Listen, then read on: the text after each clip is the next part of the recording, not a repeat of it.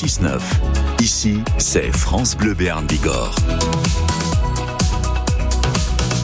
Il est 8h16 sur France Bleu Béarn Bigorre. Ce matin, on parle de la guerre en Ukraine et de l'aide aux Ukrainiens en Béarn avec euh, l'invité de la rédaction ce matin, coprésidente de l'association Vesna 64. Elle répond à vos questions, Flore Catalin. Bonjour Anna.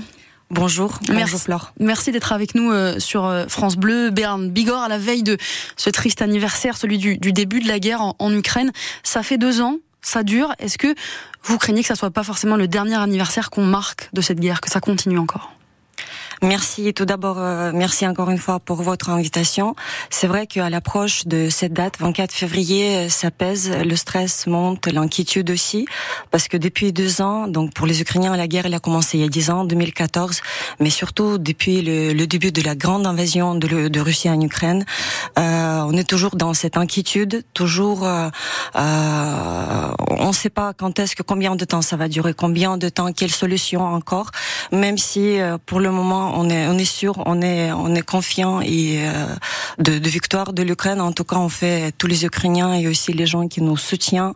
Euh, merci aussi aux Béarnais qui ont participé à nos actions. Donc, on sent cette solidarité et c'est ça aussi qu'on qu'on essaye de passer le message pour faire vivre et faire continuer se battre. Et cette solidarité qui s'est exprimée aussi euh, ici en Berne, elle continue. Vous sentez qu'il y a encore le même élan de solidarité qui, qui avait pu y avoir euh, il y a deux ans au début justement de cette invasion en Ukraine de la Russie?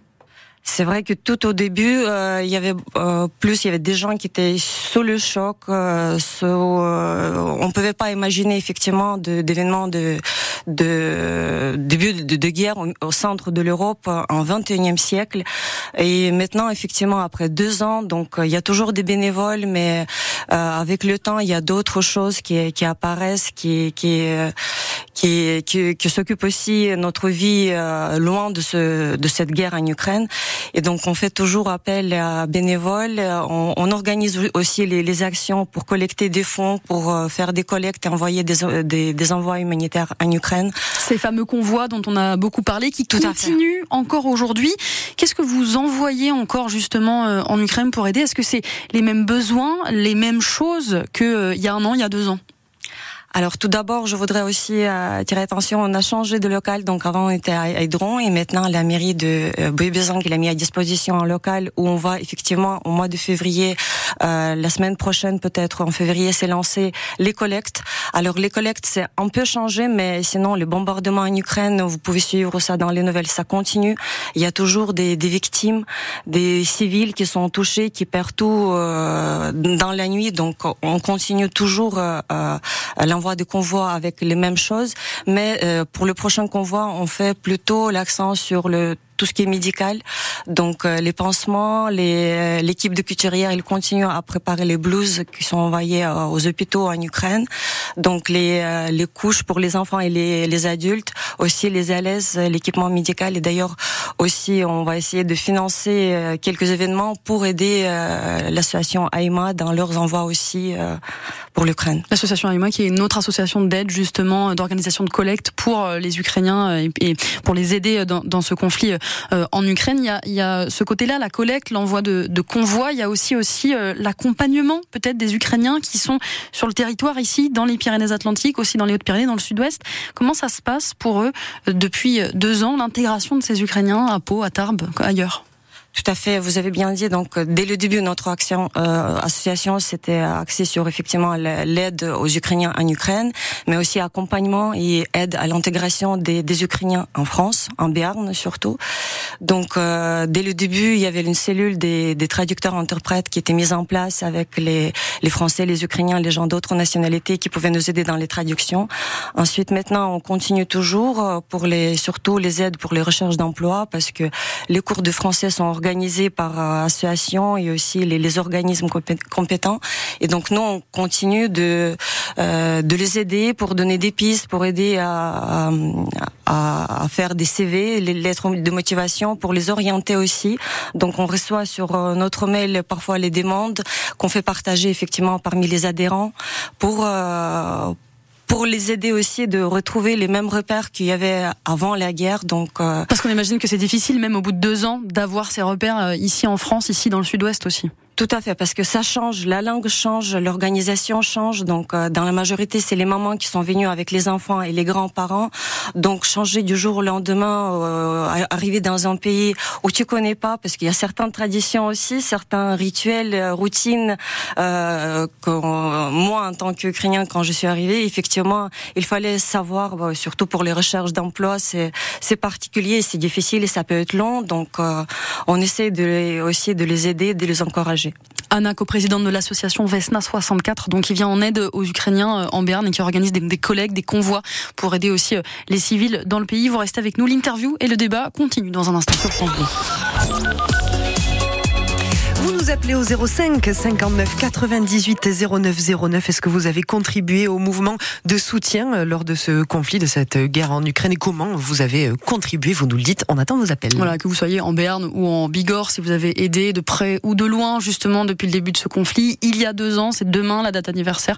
Puis aussi, venez nous raconter un peu ce qui vous a marqué depuis deux ans euh, dans ce conflit donc en, en Ukraine. On est toujours donc avec Anna, coprésidente de l'association Vesna 64 en Il y a des événements particuliers qui sont organisés demain justement pour marquer cette date anniversaire. Tout à fait. Euh, L'association Vesna 64 fait appel à tous les citoyens et toutes les citoyennes pour participer à cette marche, marche pour l'Ukraine. Cette euh, manifestation, effectivement, pour marquer les deux ans de la guerre à grandes échelles en Ukraine, mais aussi pour montrer le soutien au peuple ukrainien qui continue de se battre, euh, pour aussi montrer euh, que le monde entier est pour la démocratie et pour les, ses valeurs humaines, que les Ukrainiens continue à protéger en se battant en Ukraine. C'est une marche organisée où À quelle heure pour ceux qui veulent s'y rendre Comment ça fonctionne? Alors, on vous invite de nous joindre à partir de 15 heures euh, au kiosque du Parc Beaumont et ensuite on va continuer sur la, la place Royale pour euh, arriver sur la place Clémenceau. Il y aura des discours, des chants aussi ukrainiens qui sont prévus à l'hommage des, des, bougies pour euh, les, les, les, victimes civiles et militaires. Et ensuite, on vous invite aussi euh, avec au, au cinéma Le. Donc il y aura une séance du film documentaire, d'ailleurs nommé aux Oscars, qui s'appelle 20 jours à Mariupol. Donc sur les journalistes effectivement qui, qui étaient piégés dans dans une ville dès le début du conflit et qui ont capturer ces images, euh, ces, images qui, qui, marquent maintenant, même deux ans après la guerre, euh, le comportement des, des, Ukrainiens à l'époque et effectivement ce qui s'est passé dans une ville assiégée. Donc une série d'événements prévus à Pau euh, demain. C'est important justement de continuer à, marquer cette date. Est-ce que peut-être au bout de deux ans de conflit, on, on voit que l'actualité hein, euh, au niveau du conflit en Ukraine, on en parle un petit peu moins peut-être dans l'opinion en général. Est-ce qu'il y a peut-être une peur aussi qu'on oublie un petit peu que ce conflit continue en Ukraine?